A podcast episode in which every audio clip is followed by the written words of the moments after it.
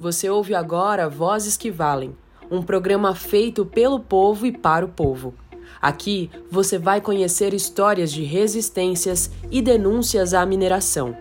Enquanto a ganância das empresas mineradoras, em especial a Vale SA, atuam em prol de seus lucros, nós nos articulamos, trocamos experiências e lutamos em conjunto porque percebemos que por trás do discurso das empresas está a sua agressividade e seu poder destrutivo. Esse programa é um projeto colaborativo, feito por pessoas e entidades que compõem a articulação internacional dos atingidos e atingidas pela Vale. A cada episódio, as vozes de atingidas e atingidos, representantes de movimentos, sindicatos e sociedade civil serão protagonistas de suas próprias histórias, porque para nós o que vale mesmo é a vida.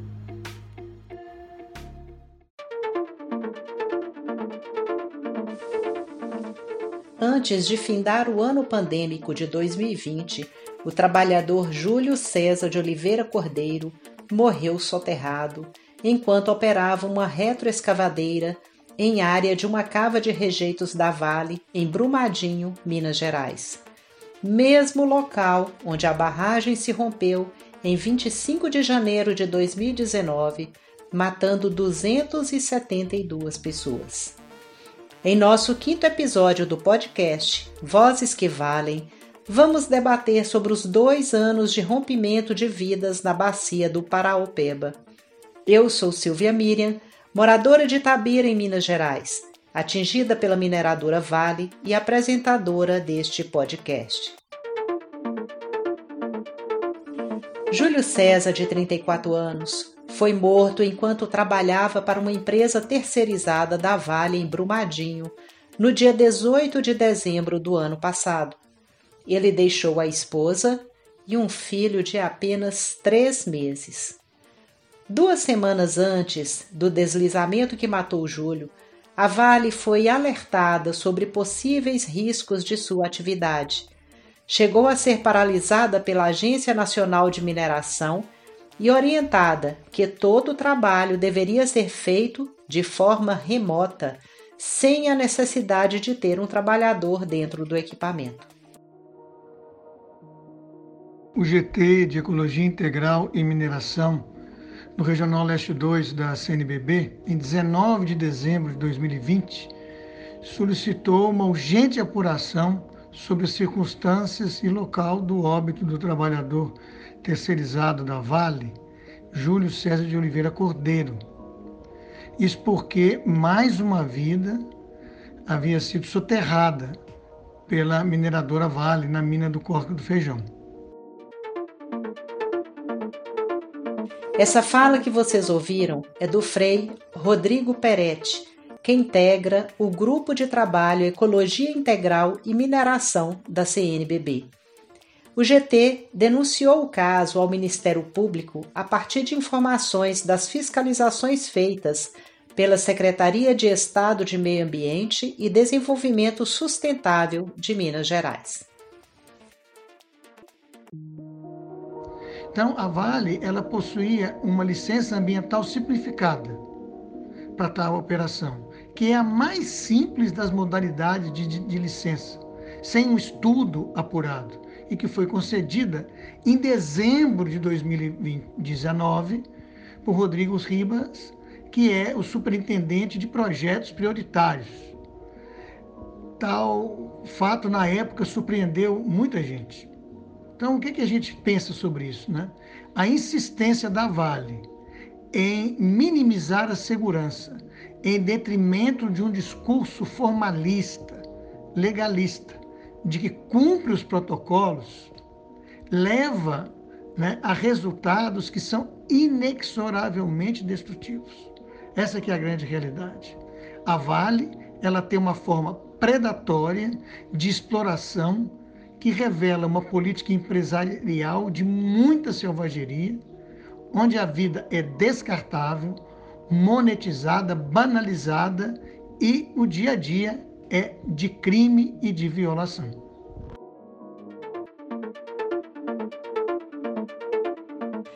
Agora são 273 pessoas mortas em decorrência do rompimento, já que os impactos continuam a acontecer ao longo da bacia do Paraopeba depois de dois anos do rompimento da barragem. Mas Júlio e todos os mortos por esse crime não podem ser mais um número.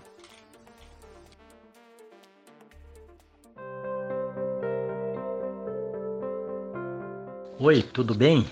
Eu chamo Luiz Carlos de Araújo. Minha profissão é pescador profissional, estou aposentado. Nós temos uma piscicultura, que é a criação de peixe em tanque-rede, na represa de Três Marias, no município de Abaité. Eu moro no povoado Porto São Vicente, conhecido também como Vila Jataí. Isso é município de Abaité. O seu Luiz mora no município de Abaeté, que está distante a cerca de 200 quilômetros de Brumadinho. A Vale só quer reconhecer pessoas como atingidas que estão a um quilômetro de distância do rio Paraopeba. Convidamos seu Luiz a nos contar sobre a mudança que ocorreu na vida dele e de outros piscicultores após o rompimento. Era tranquilo, a gente pescava, vendia normalmente isso veio a luta de muitos e muitos anos, né? A gente pescava, vendia o peixe normalmente. A partir do momento que a gente ficou sabendo do rompimento, que eu fiquei sabendo nos minutos pouco, que a gente estava com a televisão ligada, quase no mesmo instante eu fiquei sabendo, e já começamos a correr atrás, a mobilizar, a barrar de baixo, o retiro de baixo, para ver se o rejeito não chegava até nós. Isso foi uma luta de muitos dias, né? Até que conseguiu baixar a água do reservatório e o rejeito não chegou até nós assim de imediato. Mas depois disso começou os problemas com venda de peixe. O peixe nosso ia, as cidades vizinhas não queriam o peixe, disse que o peixe estava contaminado, que houve aquele bafafá que ia contaminar tudo. E eu acho muito improvável isso, essa contaminação, isso aí está tendo, para mim, está tendo muita especulação em cima disso. Então, o dia nosso hoje lá vai chegando no lugar outra vez que o povo já lá vai ficando meio no esquecimento, né? Mas agrediu muito a nossa venda de peixe, atrapalhou nós demais. Assim como seu Luiz tem dúvidas se houve ou não contaminação da água e dos peixes na represa de Três Marias, há uma certeza que sua renda mudou completamente após o rompimento. Essa situação também ocorreu com a pescadora profissional Simone de Assis Duarte, moradora de Abaeté. O problema aqui é só a desvalorização do peixe. O peixe ficou muito desvalorizado, ele não tem valor nenhum. Aqui a gente vai vender o peixe agora, que é quase de graça. Vareia, né, de peixes, ó. A piranha era 15 reais o quilo. Agora eles não estão querendo pagar nem a 10. Por isso a importância de escutar nós, população atingida. É isso que as assessorias técnicas independentes estão fazendo ao longo da bacia do Paraopeba. Construir junto com seu Luiz e Simone uma matriz de danos para inclusive identificar se houve ou não contaminação das águas da represa de Três Marias. De qualquer forma, o impacto, por exemplo, da desvalorização dos peixes deve ser reparada pela mineradora. Mas não é isso que vem acontecendo. Há alguns meses, a população atingida foi surpreendida por um acordo a portas fechadas, que está sendo feito de forma nada transparente entre a Vale, o Estado de Minas Gerais e as instituições de justiça, como explica a advogada popular Letícia Reis, do coletivo Margarida Alves. Esse acordo não engloba as indenizações individuais e as reparações que as pessoas atingidas têm direito pelas perdas e pelos danos que elas tiveram. Ele trata dos danos coletivos, né, materiais e morais, é, o impacto que o rompimento causou na vida de todas as pessoas coletivamente, das cidades, da região, além dos danos materiais mesmo, a perda do rio, as vidas, né? Pontes e ruas, etc. O que tem segurado esse acordo de acontecer é de que a previsão que se tinha para essa reparação dos danos coletivos, de custos, né, era por volta de 54,7 bilhões de reais que sairia dos cofres da Vale, né, porque ela é culpada, então ela tem que arcar. Mas na proposta que a Vale fez nesse acordo, ela pretende gastar só 21 bilhões de reais, assim, menos da metade. É numa entrevista recente que o secretário de Meio Ambiente do Estado de Minas deu, ele diz que a previsão que o Estado faz do custo que a Vale deveria arcar é, só em danos materiais seria 26,7 bilhões. Então, a proposta que a Vale fez, ela não cumpre, né, não contempla nem uma parte do que o Estado de Minas orça, né? E aí também, né, é, de acordo com o que foi divulgado pela imprensa, o acordo prevê obras de infraestrutura e mobilidade que seria, seriam feitas pelo Estado de Minas, a reparação ambiental propriamente dita e projetos que serão definidos pelas comunidades atingidas. Acontece que, é, de cara, a gente já vê duas questões. A primeira é que, sem a participação das comunidades, como elas vão definir que projetos elas querem, né? E além disso, só 40% dessas obras de reparação que seriam feitas pelo Estado de Minas, só essa porcentagem, né, só 40% ficaria na região atingida. Outras poderiam acontecer em qualquer região do estado. Então, isso não se converteria em benefício das comunidades é, efetivamente atingidas mas a gente não sabe o que que não está sendo divulgado, se é que tem alguma coisa que não está sendo divulgada e por que ela não está sendo divulgada.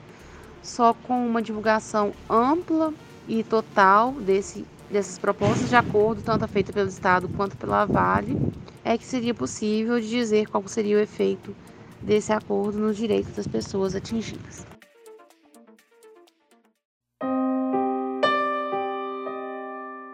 Brumadinho revisitada. Pela madrugada, o sol na moleira e o ícone daquela geração soberba prefere a lama ante a água. Com suas mãos mecânicas regozijam a geologia daquela serra outonal. Em íntimo duelo arrasta o piralírico todo o sangue e a economia dos seus abismos que predam corações. Senhores, essa sintaxe masculina do poder. O apregoado dos olhos denota, é o favo agudo que estrondas a pedra derradeira os alfazeiros do grito, o alfazema do jardim teu pulso, o relicário antigo e a criança que já não podemos ver o gesto. Vaga em ordem alfabética um silêncio andante.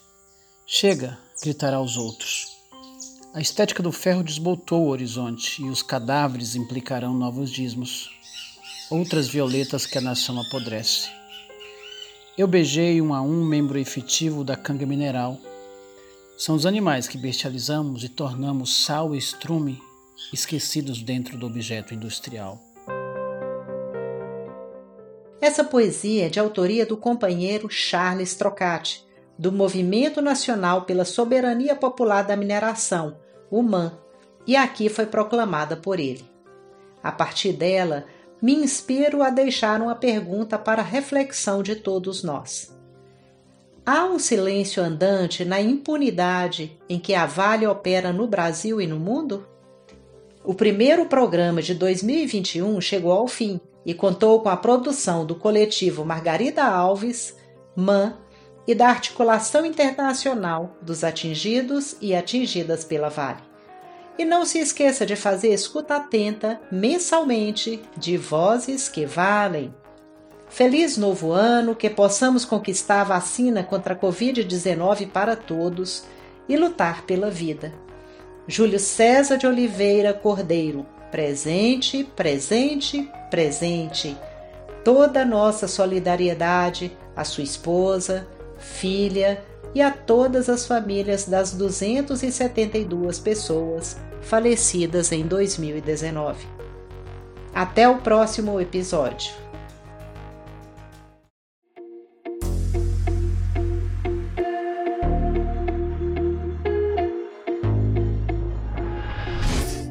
Podcast foi editado pela Toca Audiovisual.